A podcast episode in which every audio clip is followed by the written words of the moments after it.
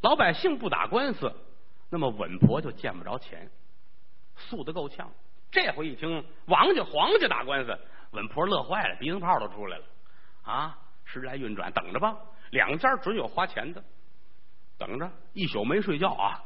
给送礼的人留门，没来人，呵，一直到今天早上起来，稳婆跺脚骂街，哦，钱都花完了，就把我甩边上了。行了，窝着一肚子火，上得公堂，老爷一吩咐，去验一下吧。哎，一转身，有一个桃木的托盘，里边有一大碗，满满登登一下子黄酒，托上来了。大人。我们这法叫刺血验针。好，什么叫刺血验针呢？我这有一簪子，哈，把王大小姐中指刺破，鲜血滴入碗中，碗中是黄酒。倘若她是贞洁烈女，黄酒里边这个血团它抱团不散；倘若是败柳残花，这血就散开了。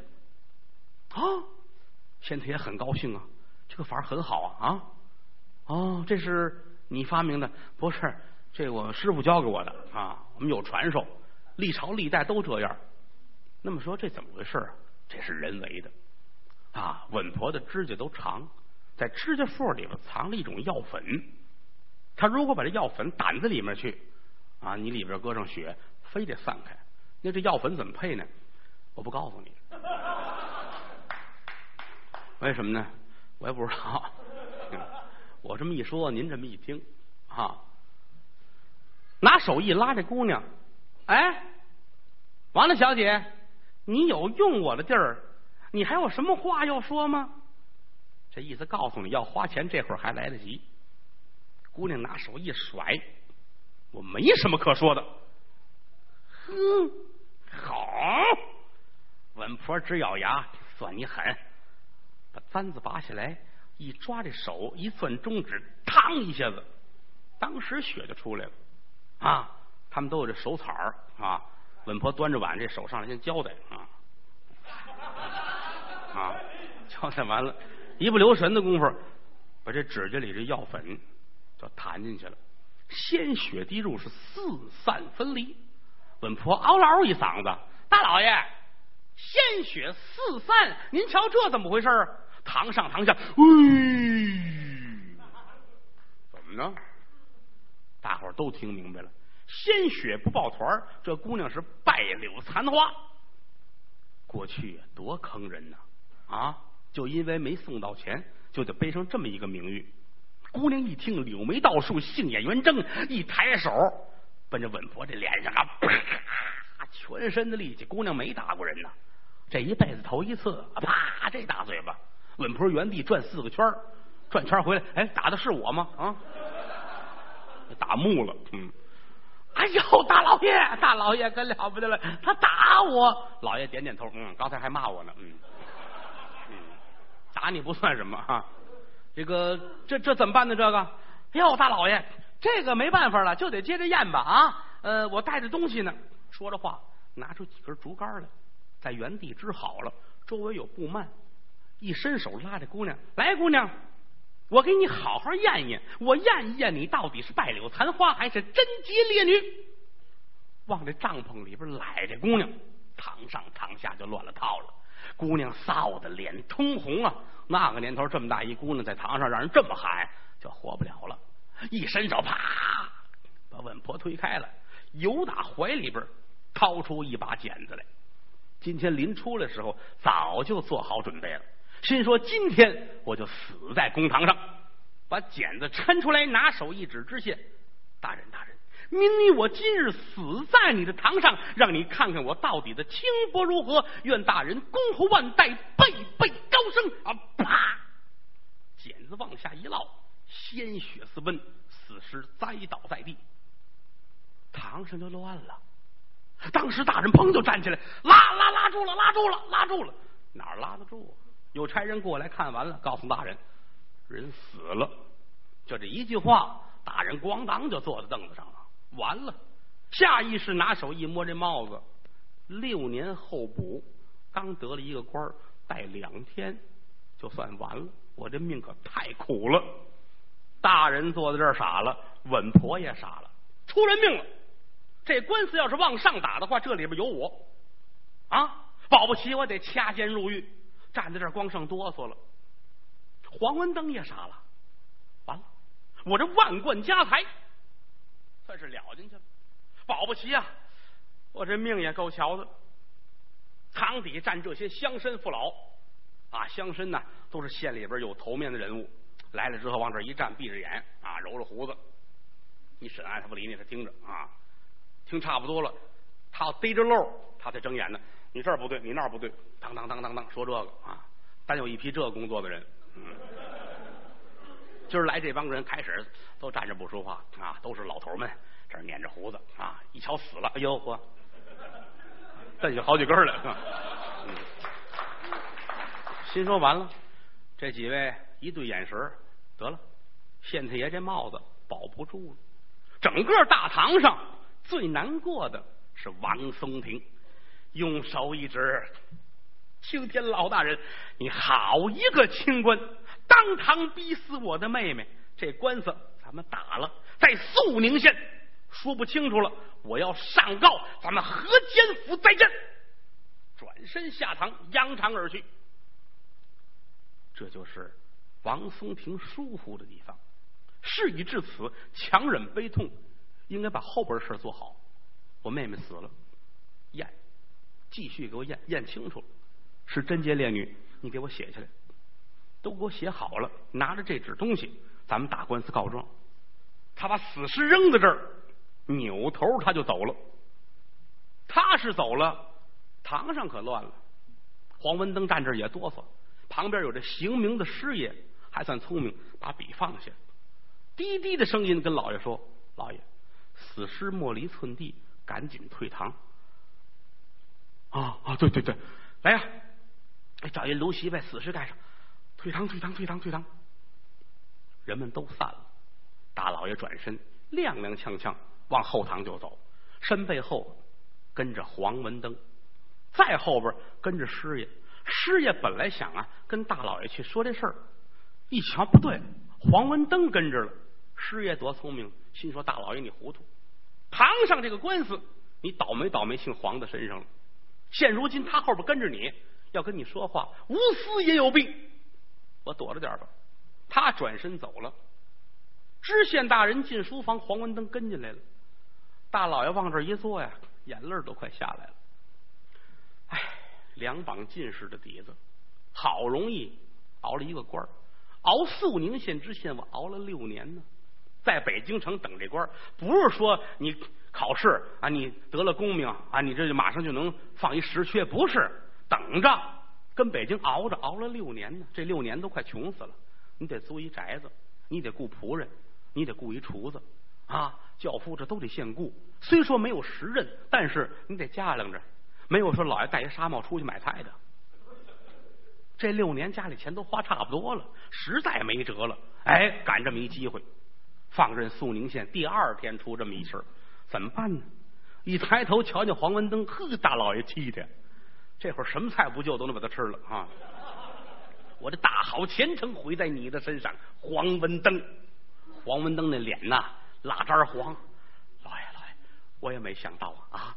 这个事到如今，着急也不是办法。这个我我我家门无德，你有德没德？你往里边牵扯我干嘛呀？你啊，你没德，我招谁惹谁了？现如今堂上逼死人命，上仙怪罪下来，我这帽子没了事小，我这命都在里边了。老爷您别着急，您别着急。两个人这说着，一挑帘笼，又进了爷爷，谁呀？知县大人那边二爷，跟班的长随叫皮顺堂上一直跟边上伺候老爷，瞧老爷回来了，他也跟着来，站在旁边垂手侍立，听他们俩人聊天啊，鸡一嘴鸭一嘴，大老爷眼圈都红了。这正说着呢，皮顺打岔了：“老爷，您何必着这么大的急呀？啊，这个兵来将挡，水来土挡啊，这个事儿好办。哎呀，别瞎掺和，什么好办？当堂逼死人命，老爷我这前程就算是完了。您别去，这官司。”要是结了，要是不结，对您有什么影响？这不废话吗？啊，官司要是能结了，就没事问题现在官司结不了，人家上河间府上告去了啊！知府大人一来，我就算完了。大人，这官司能结呀？你出去，出去，出去！你搅和什么呀？我怎么能结这官司？当场逼死人命！而且人家这个千金小姐那是贞洁烈女啊，哪有怀胎八个月？哎，老爷，您说这对。不过，这王瑞英要真是怀胎八月，您就没事了吧？哎呀，这不废话吗？他要真是怀胎八月，老爷不就没事了吗？可以呀。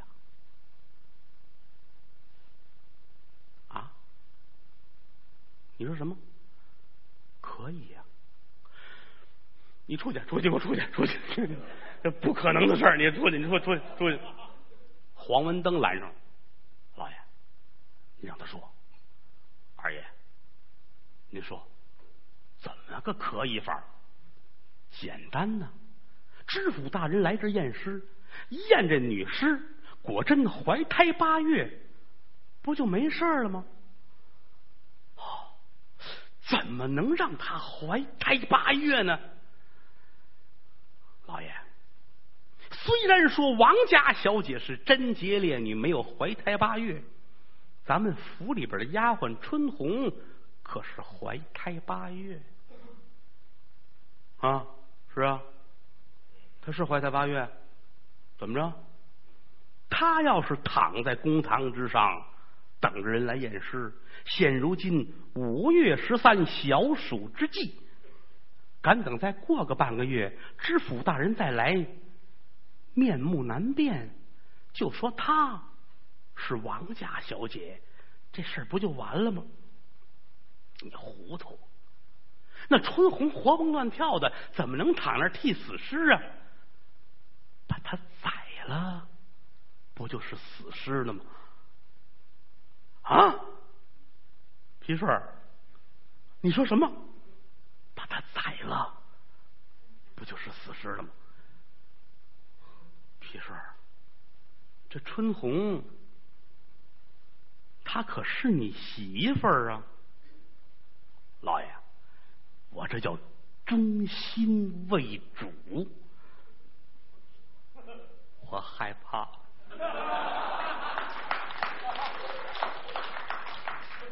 你还是出去吧，你万万使不得。黄文登过来了，好。好人都说有一仆忠心，没想到今天我瞧见了。二爷罢了，你是高人呐！好，这个法儿可以呀。朱知县这儿，你看不不不不，你别撺掇他啊！这个事儿是万万使不得，当堂逼死人命，这就是了不起的事儿了。现如今再宰了一个，我这官儿没法做了，就啊！不行不行不行！哎呀，皮顺，你你出去，别别说这事儿，老爷。我跟您这么说，您现如今熬了六年，熬这么一个官儿如果说辞官不做，您走的话，您有盘缠钱吗？没有。说两句话，真没钱了。我实指望上任来这几年能缓一下，哪曾想两天遇见这么一事儿还是大人，您现在回家，您能干嘛去？您家里有九个哥哥，对吗？您说啊，对。我我大哥，我二哥，我三哥，我四哥，我五哥，我六，我知道，我知道，我知道。为了您，心血操干了。嗯，人家他们把所有的钱供给您，让您好好上学。现如今您这样回去，您对得起他们吗？是，你说的也有道理啊。人这会儿就糊涂了，沾事则迷。你你你说的也有道理啊。我要是这么着回去，我可对不起我那大哥、二哥、三哥、四哥、五哥、六哥、七哥、八哥、九哥啊！我对不起他们。是啊，您不光对不起他们，您还对不起您那啊大嫂、二嫂、三四嫂。嗯，黄文登一摆手，咱们记正事儿说啊，记正事儿说啊。这样吧，一伸手掏出两张银票来，一张一千的，一张五百的，把一千的递给了朱大人，五百的给了皮顺，没别的，大人。这一千两银子是我赎罪，给您买包茶叶喝。二爷，这五百两给您，您拿着它，事成之后还有五百两。除此之外，肃宁县内无论谁家的姑娘，你瞧上了，冲我说，花多少钱我给你娶过来。什么叫宅子，哪叫院子，一切冲我姓黄的说，我拿出半拉家来给你。好多谢黄老爷。正说着，一挑帘子，噔噔噔噔噔，进来个小孩儿，六岁多一点，不到七岁，头上梳着一个冲天杵的小辫儿，小脸蛋儿啊，红扑扑的，跟小苹果似的，穿的很可爱啊，由打外边进来了。老爷，太太叫您吃饭呢。谁呀？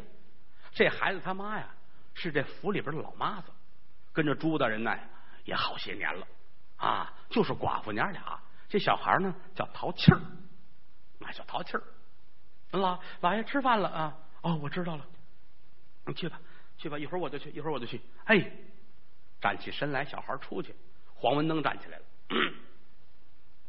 大人，这事儿就这样吧。啊，没有别的，哈哈。嗯，咱们没有退路，就这一趟道。您我要好，咱们就都好了。我我再琢磨琢磨，我再琢磨。你先回去吧。好，我告辞了。黄文登转身出去回府，皮顺也出去了。大老爷由打这屋出来，蔫头打脑，来到后边，夫人等着了。老爷退堂了，听说今天不顺序。夫人呐，夫人，官运不旺，哎，运减时乖呀。来来，你坐下，坐下。给倒了杯水，喝水喝水。哎，夫人呐，我对不起你啊！啊，跟我受了这么些年苦，现如今实指望放了石缺，有了外人了。没想到我惹了这么大的祸。今天堂上如此这般，这般如此，把事儿全说了。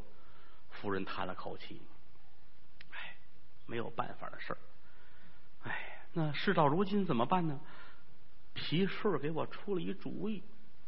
什么主意？就把皮顺说这事儿又说了一遍。夫人听完之后，眼泪哗就下来了。春红不容易，十岁父母双亡，卖身到了朱家，这么些年跟着一块受罪。这些年老朱家没挣钱啊，跟着受了连累了。后来好容易见缓，把他许配给皮顺。谁曾想这踏实日子没过上两天，惹来杀身大祸。哎，不行，这事儿是绝对不行，哪能这么办呢？啊，要这样的话，咱们不是缺了大德了吗？当堂逼死人命，一行大罪。内宅里边二师相抵，是罪上加罪。老爷，你糊涂了啊！我是糊涂了，可是我我现在是真没准主意。这皮顺说他要去杀春红，话音刚落，窗户外边咣啷，盆碗碎了。谁呀？淘气儿的母亲何妈给内宅啊！上菜，端着一大汤碗，正走在窗户外边，听里边说杀春红，手一哆嗦，咵啦一下子，这汤碗就碎了。紧跟着一打连龙进来，扑通跪下，老爷，老爷，老爷，不管春红犯了什么错，您可不能杀他呀！夫人赶紧给搀起来，别哭，别哭，别哭，别哭，站起来，站起来，你没明白怎么回事啊？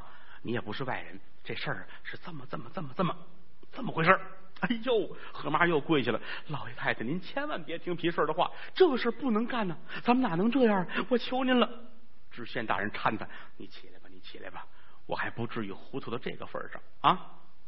我考虑考虑，这个事儿怎么办？夫人呐，你说怎么办？要我说，堂上的尸体不能动，等上县衙门来查，咱们实话实说，该领什么罪领什么罪。顶多了，咱们回家种地去。回家之后，我还会做一手针线活，好好教咱这儿子念书啊！以后在家里种个地，做个小买卖，也是一辈子，好吗？唉，好吧，夫人，那我听你的。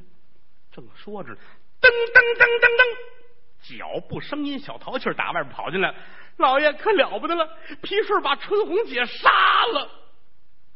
屋里当时就都傻了。话音刚落，一挑连笼。皮顺打外边进来了，俩眉毛拧了一块，眼睛里冒杀气，手里攥着这口牛耳钢刀。别看，淘气哇就哭了，转身扑到母亲身后。何妈的眼泪可止不住了。皮顺，老爷，你你杀人了？是啊，你看这刀头有血。哎呦，我不让你听我的信儿吗？你怎么不等我呀，老爷？我要是问您，那不成杀鸡问客了吗？虽然我没念过书，我看过戏啊。想当初有一个吴汉，为了效忠刘秀。把自己的妻子都杀了，我今天这是为了学古。大老爷，您瞧我忠义如何？夫人在旁边恨的呀，啊，恨不过去打他一顿，心说你还学吴汉呢，你简直就是个无赖呀！啊，没想到这小子怎么这么狠心呢？嗯，可事到如今了，这个事儿不好说了。小淘气哇哇的哭着，皮顺一瞪他。你再出事我就宰了你！夫人说：“你干嘛呀？啊，你跟个孩子过不去吗？恐怕他走漏风声。那还有他妈呢，那就一块宰了。那还有我呢？哎，这个，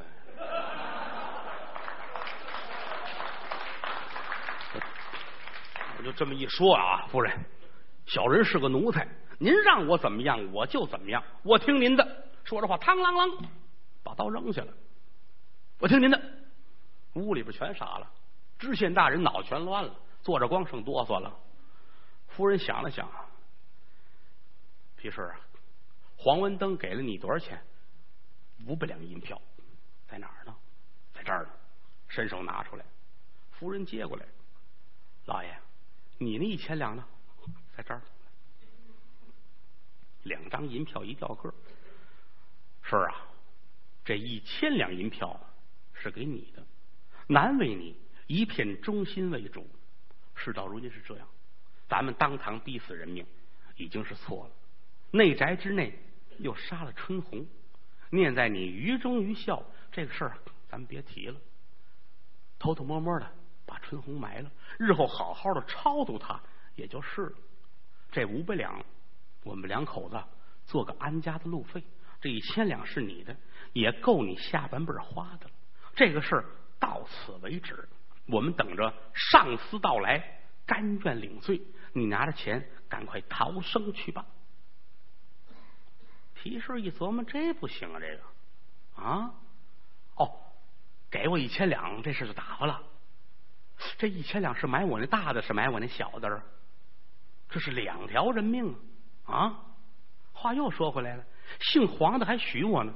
肃宁县所有的姑娘随我挑啊，嗯，什么叫嫁妆？哪个叫宅子？他喝出了万贯家财给我呀！哦，你这么一说就完了。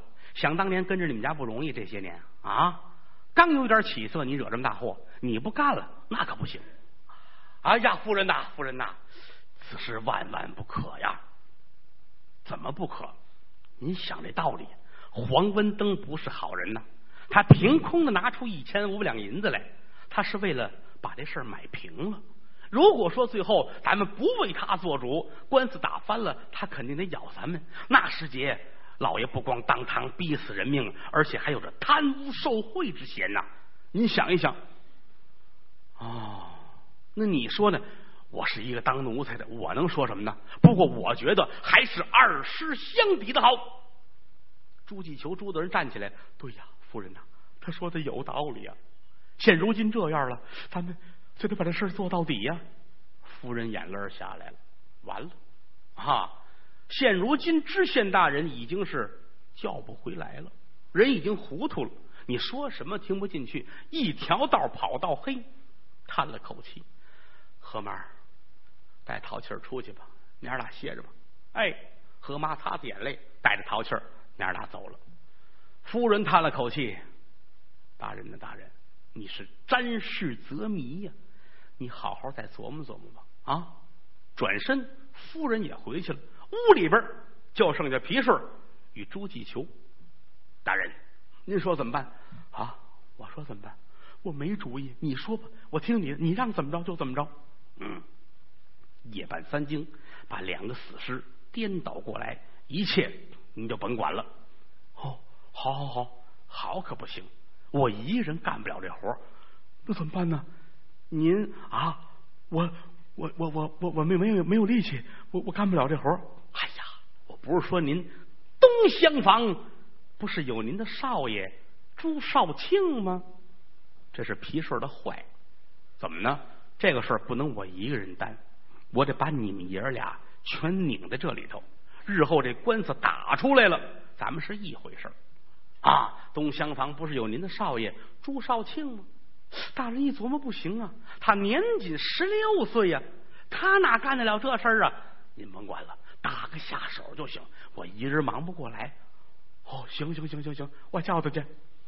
东厢房少爷朱少庆正念书呢，小孩不大，喊到这屋来，他爸爸也没瞒他啊。怎么回事？怎么回事？全说了。说完了，孩子这儿净剩哆嗦了。你听懂了吗？我听懂了 啊！这您让我怎么着就怎么着吧。好，你去准备准备，夜至三更，咱们帮着你皮顺哥把这事儿办了。朱少庆回到上房，面见自己的母亲，把事儿说了。妈呀，刚我爸爸跟我说了啊，他们那个二师相抵，让我跟着打死尸去。夫人一听啊，哎，心说。丈夫，丈夫，你太糊涂了！你掉在里边不要紧，你怎么能把孩子也搁在里边呢？可事到如今，老爷是一条道跑到黑，拉不回来了。擦擦眼泪，跟儿子说：“少卿啊，少卿，哎，事到如今呢，你爸爸是让鬼迷了心了，妈也管不了。但是你记住，搭死尸的时候，你搭脚，你可别搭头。”不管日后什么时候这个官司有打翻了那天，无论你面见什么人，你可记住为娘我教你的话：年仅一十六岁，尚未成丁，身处险地，父命难违。而且你搭的是脚，你记住了吗？娘，我记住了。到最后，这个官司打到北京城传谕状见皇上的时候，朱少庆就凭着这几句话活的命。这是后话。由此可见夫人的足智多谋。夜到两更，皮顺啊，弄了点酒，买了点菜，来到大堂上。张三李四两个差人跟着看死尸呢，死尸不离寸地，不许动，有人看着。皮顺来了，哎，哥俩辛苦啊！哎呦呦嚯，二爷 还没歇着呢。呵，没有，睡不着觉，天也热。你们哥俩够辛苦啊！哎，这没办法，公事嘛。哎，我这儿有点酱牛肉。还有点酒，哥俩去找点先喝会儿去。我这会儿没事睡不着，我替你们盯着。哟，这个二爷哪能让您破费？您这，你瞧，你瞧，咱们是一回事。快去，快去，快去，快去！哥俩挺高兴，拿着酒，拿着肉，转身走了。皮顺听了听，桥楼上鼓打三惊，心说是时候了。来到这边，先把朱少庆叫出来。少爷，走，跟我走。奔哪儿？先奔自己住的那间房子。啊，在后院推开门，床上躺着春红的死尸。朱少庆站在门口，一劲儿哆嗦。哎呀，皮顺啊，这这这春红姐是啊，哎呀，这个跟往常不一样啊。这废话死了。哎呀，你你先弄，我先躺会儿去。我叫你帮忙，这我我能帮什么忙？我这我胆儿小，乖，给我搭。走到近前，先把死尸身上的衣服扒去。为什么呀？一会儿二尸相抵的时候，得把那套衣服换在这个死尸身上。死尸扒完了，来，跟我来。皮顺啊，上前就拽腿。朱少庆虽说害怕，但是这点他还明白。哎，皮顺哥，我没劲儿，我搭不了脑袋。再一个，我害怕啊，我我搭脚行吗？啊，行，你搭脚。上前一伸手。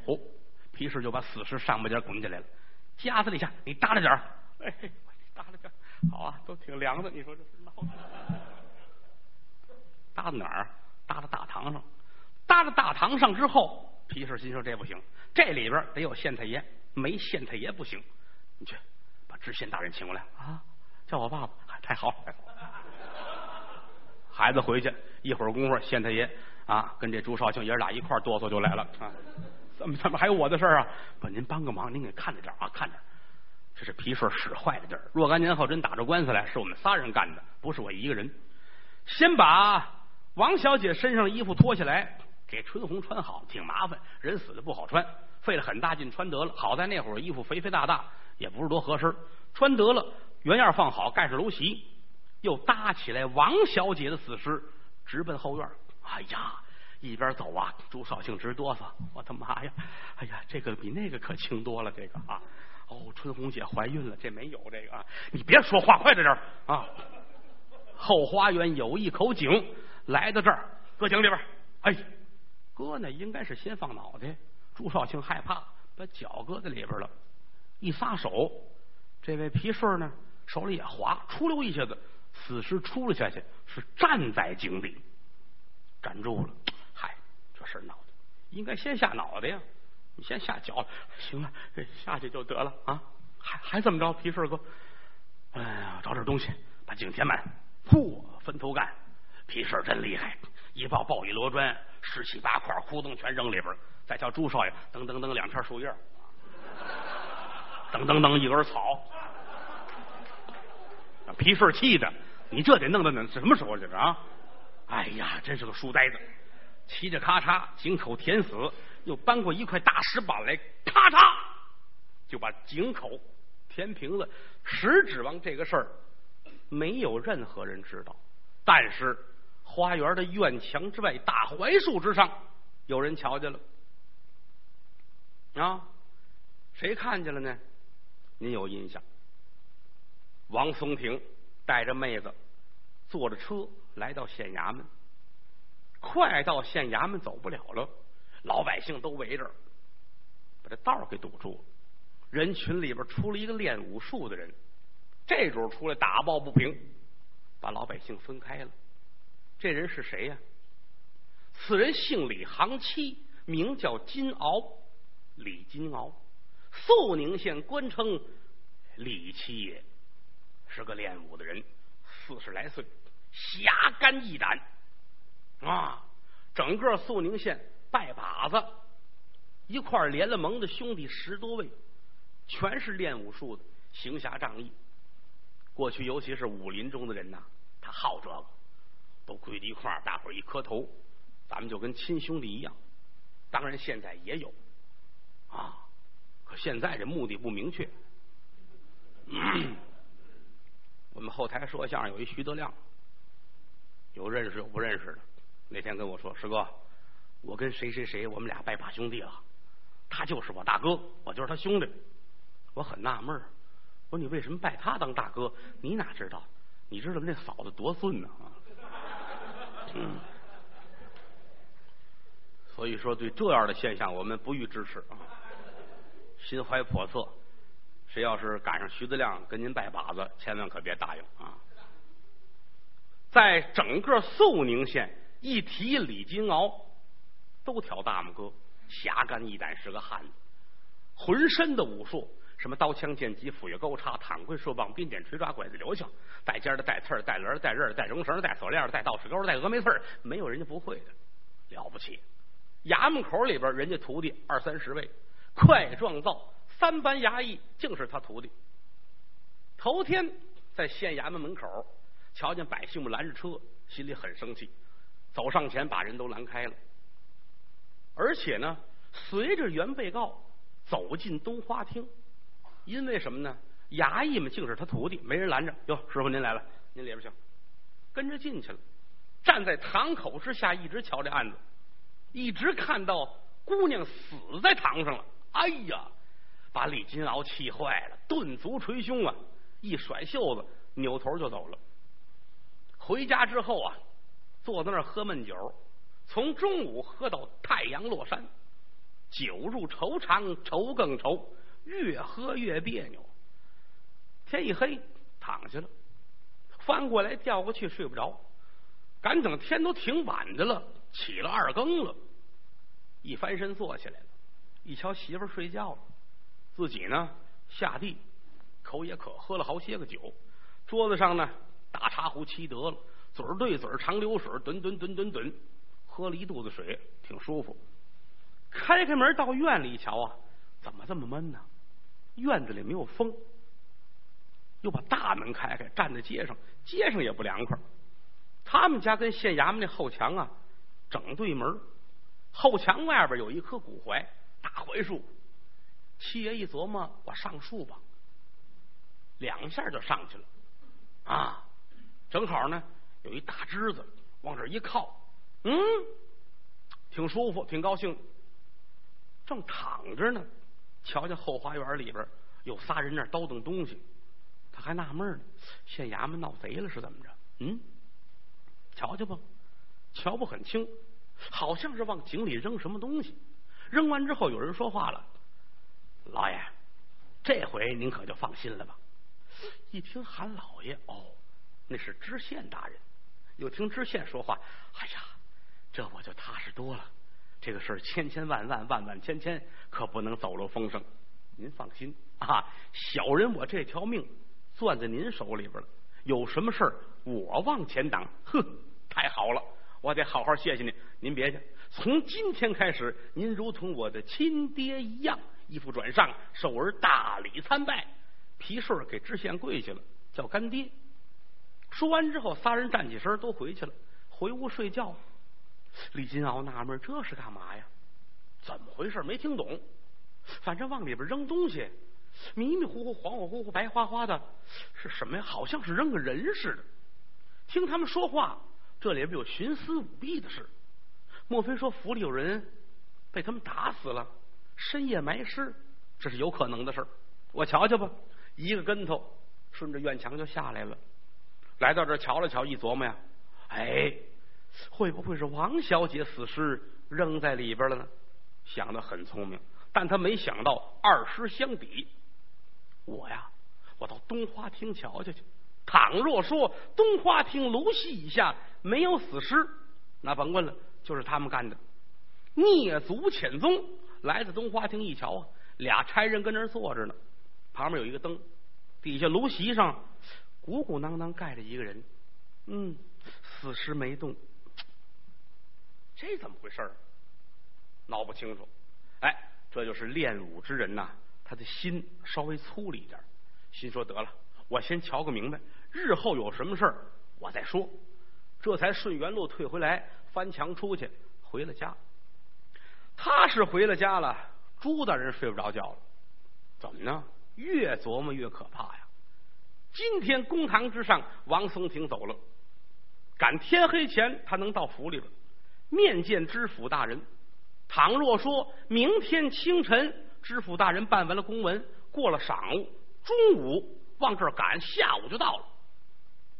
一天的时间，到这儿一验尸就看得出来，这死尸不是王小姐，那我这官可就没了。而且我们这位知府大人了不起啊，整个河间府没有不知道的。知府大人姓张，叫张苍。外号叫张铁头，光知县做了十四年啊，对外号称是清官，到底是不是清官呢？反正你没逮着啊。家家做私酒，逮不住的是好手啊。叫这大人，包括跟上司衙门，有时候一句半句的他也敢顶当然了，得占着十成的把握。反正整个直隶。都知道张大人了不起，张铁头啊！万一真落到他手里边，他下来一查，一瞧死尸不对，前程就没了。而且我恐怕得蹲几年监狱。我干脆这样，写这么一份和解的呈文，就说他们两家打算和解，拿这呈文推大老爷几天，知府晚几天再来。现如今五月初几儿。天已小暑，他再来的时候呢，死尸就胖起来了，面目难辨，话就好说。想到这儿，严得了墨，添饱了笔，刷刷点点，写下和解的成文。写完了，搁在一边，转天早晨安排人往知府衙门送。那么王松亭呢，从公堂上下来，先回的家，跟媳妇儿一说。嫂子哭坏了，万没想到啊！走的时候小姑子还好好的呢，这才多大功夫啊，人就完了，全家人哭成一片。功夫不大，村子里这些个族长啊、亲朋好友全都来了，说什么都有。嗯，咱们上黄文登他们家闹去，拆了他们家房，咱放火啊，说什么都有。王松听说：“别介，别介，别介，官言别当私言卖。我上府里边月牙上告啊，要把这官司打赢了，他开始准备吧。该写的东西写得了，预备盘缠，由打家里出来，赶奔河间府。天黑了呢，也到了。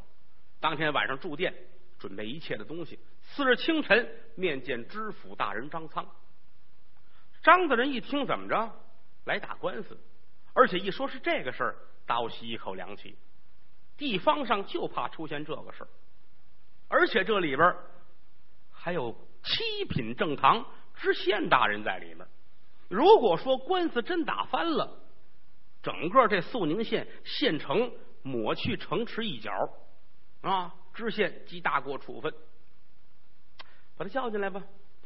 王松亭进来了，晚生王松亭。参见老夫台，哦，小莲公，快快请坐。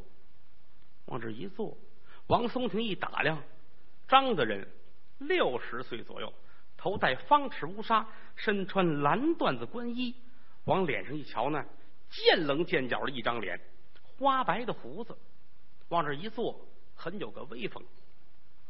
呃，小莲公，晚生在。你弟的成文呐，我也瞧见了。这个事儿是由误会上得来的，我觉得你们两家没有必要把脸撕破。这个事儿啊，沉下心来，咱们好好的和解吧。哎呀，老夫台呀，现如今我妹妹惨死在公堂之上，我与那黄文登一天二里仇，三江四海恨，还有什么和解的话可说呢？万无此理。哦，既然如此啊，这样吧。你先回去，好吗？本府安排一下，下午咱们打到肃宁县。王松亭告辞出去，朱知县和解成文到了，拿过成文一瞧来，张大人很高兴，哈，因为什么呢？张大人心里也想这个事儿，这个事儿不好办，正好有这么一和解成文，说两家打算和解，行了，挺高兴。既然如此的话呢，咱们先别去了啊。肃宁县暂缓，正好东乡有一件案子，咱们先奔东乡吧。张大人吩咐人下东乡了，等了一天没见动静，王松亭来了，嘿，怎么没去啊？有人说了，你来晚了，知府大人奔东乡了。嗨，等了三天，大人才回来。王松亭又来，您怎么没去呀？师傅说，不是你们和解了吗？谁说和解了？啊，不，这不对，你瞧瞧这个。这是你们朱知县写来的，万无此理。晚生不愿与他和解，这是不是你们家里人出头？不能，我们家的事儿我说了算呢！啊，万无此理，请知府大人您速去肃宁县。好吧，这才安排人都准备齐了，带上所有的应用人员，包括仵作，包括刑名师爷，是赶奔肃宁县。这一耽误可就是三四天的光景，天气炎热，死尸也发起来了。接到了知府大人要来的消息，朱知县这心里咯噔一下子啊，来了，好，来可是来，万一要是瞧出死尸不对来，这可怎么办呢？皮顺乐了，老爷，您别担心，这事好办，有我呢。上上下下我去打点，您踏踏实实的，这里头有我呢，啊，是有你就没我了哈。我跟你说皮顺，此事关系重大，千千万万，你可不要掉以轻心。您放心，甭管了。下午十里长厅，咱们得接张的人。哎，好，你去准备吧。赶等下午，现在说钟点，两点半左右，知府大人张苍来在了肃宁县。嚯，这边是远接高迎啊！接到了县衙，张大人问了：“我说贵县呐，下官在，呃，本府住在哪儿啊？我给您安排公馆了。好，打到公馆，来到公馆是一个很大的四合院。张大人前后看了看，贵县卑职在。这个公馆一共是几个门呢？跟您回前后。两个门，好，从今天开始，把后门上锁，无论是谁来，都走前面这个门。有什么事儿，咱们明说明讲，万万不可徇私舞弊。是是是是是是，一说这话，朱知县这冷汗都下来了。怎么呢？不好惹呀！来了，先把后门锁上，没别的，就怕咱们在里边徇私舞弊，心里挺难受。他出去了，知府吩咐一声：“来呀，前后门上锁，所有跟我来的人都跟院子里边。”人都聚齐了。大人看了看，诸位，各位，在其位，你们来的人很茂盛。本府有几句话跟你们说。这次啊，关系重大，万不可徇私舞弊。听见了吗？肃宁县有亲戚，不许见。慢说住亲戚家，见一面，责打四十，驱出府门，永不录用。事情过去之后，本府我自有安排，请一个月的假，我都准。无论什么事儿。跟我说，出这个门把腿砸折。咱们是清官，知道吗？清似水，明如镜，不亚于纱照万盏明灯，亮如薄昼一般。听见了吗？谁也不许徇私舞弊。当然了，这个官司结案之后，老爷不会白了你们。谁要是赢了，老爷出头，给你们要点彩儿，吃点犒劳，这是应该的。听见了吗？啊！都听见是老爷，您放心，我们都听见了。跟着您，我们绝不敢仵作。哎，老爷，您放心，我绝绝绝不能胡作非为。嗯，都听见了，都听见了。刚说完，就听这大门当当当，有人刚要开门，知府大人一挥手，嘘，我去，都别动啊，都别动啊，我去。蹑足潜踪来到大门这儿，这么大一知府，六十来岁人了。把这纱帽拧歪了，怎么呢？他有刺儿啊！啊，把耳朵贴大门上，谁呀？就听外边说：“我。”你找谁呀？你是谁呀？你别管我是谁，你先说你是谁。你开门，我有事别废话。你是找知府大人的吗？啊，我找知府大人干嘛呀？你快开门，我有急事儿。你说你打算干嘛？你是找仵作来的吗？这一说完，回头一看，仵作直哆嗦，心说：“大人别开这玩笑啊！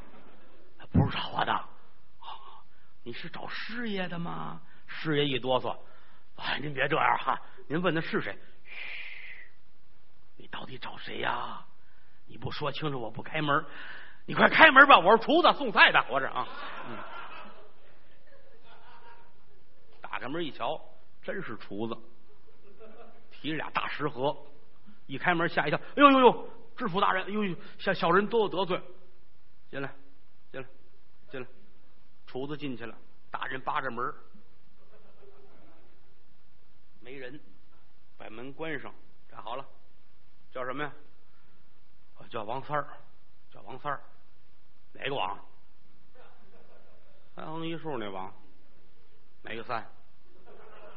一二三的三，怎么写？嗯，姓什么？姓王。哪个三？三横一竖三。嗯，嗯，说错了吧？嗯，嗯，啊，说吧，你干嘛来了？不是老爷，您别一惊一乍的啊！我就是一厨子，知县大人让我给您送菜来，怕您饿着。打开，打开，打开，打开，全打开了。分好几层，上面这个四喜丸子。说这丸子里有什么呀？大人，这就是肉。还不说实话？这丸子里有什么？我掺馒头了。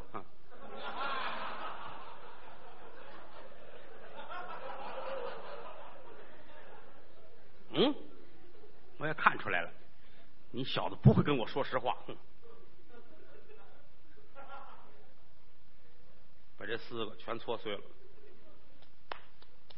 行，你预备烧饼了吗？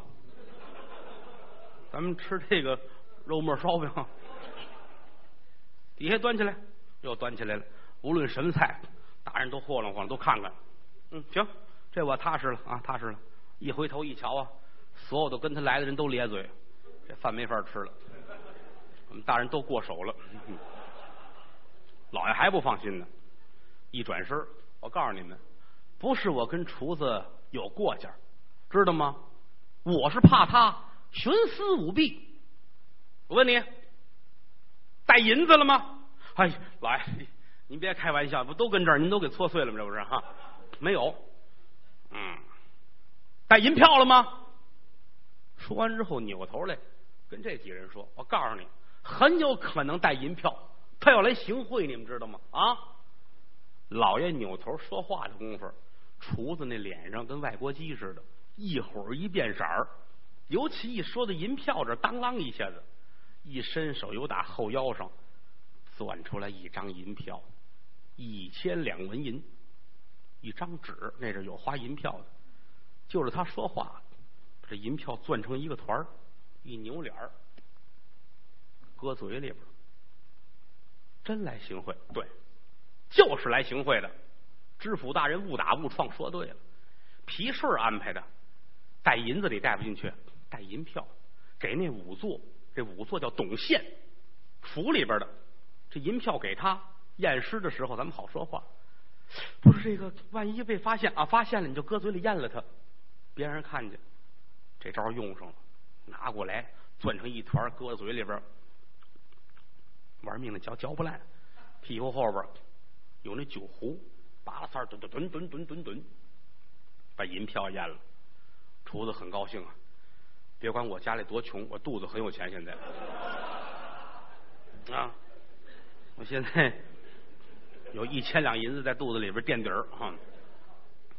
知府大人看了看，行，你出去吧啊，以后用什么我自会告诉你的。是，转身出去了。知府大人喊大伙来吧，吃饭吧，别凉了啊！来吧，这跟您回，我们都不饿了啊！行，跟这儿别出去，就溜溜的把所有人全关屋里边了。